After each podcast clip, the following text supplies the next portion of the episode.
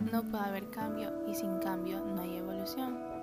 Juntos exploraremos cómo transformar la incertidumbre, el dolor y la incomodidad en la magia que intuitivamente sabemos que es posible para nuestras vidas.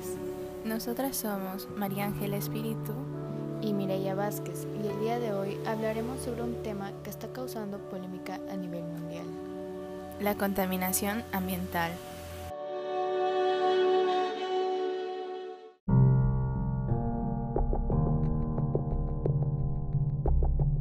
La contaminación ambiental es un tema que ha sido tratado alguna vez por todos, desde que estamos en la escuela, pero la gran mayoría ha dejado en segundo plano el tema por considerarlo irrelevante. Lo cierto es que es más importante de lo que parece y cada día es más significativo por el deterioro de nuestro planeta.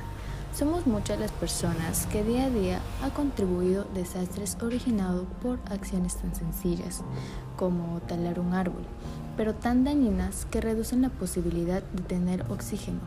Nuestro planeta ha ido cambiando mucho consecuencia de la actividad humana.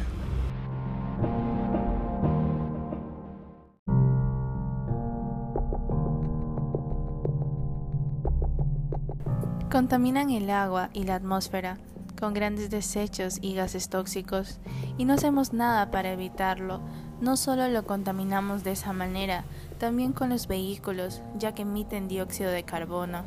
Más que todo, hay más contaminación en los países subdesarrollados y sus grandes empresas que producen dióxidos de nitrógeno, dióxido de azufre y silicatos que afectan directamente la capa de ozono, importándoles poco el mundo que están destruyendo y únicamente pensando en el dinero que obtienen.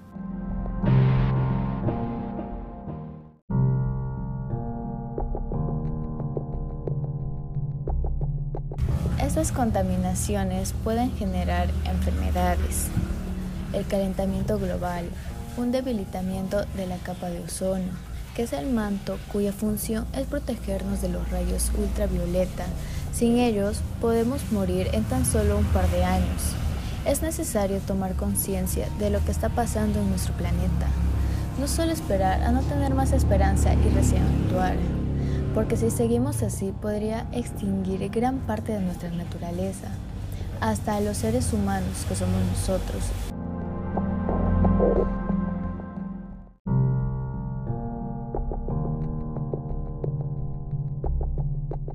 Tal vez si todos cambiáramos de actitud y tomáramos la decisión de practicar hábitos como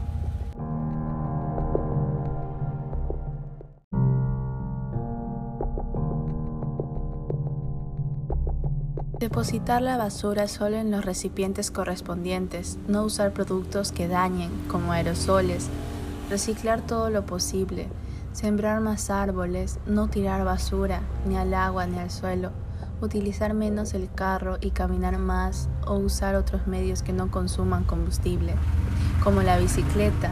Tal vez así reduzcamos hasta incluso podríamos revertir el problema.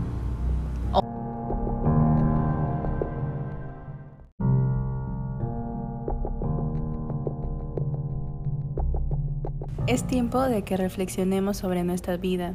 No ser egoístas al momento de pensar en solo nosotros. También en todo lo que podemos ocasionar. Y las miles de vidas que podemos salvar.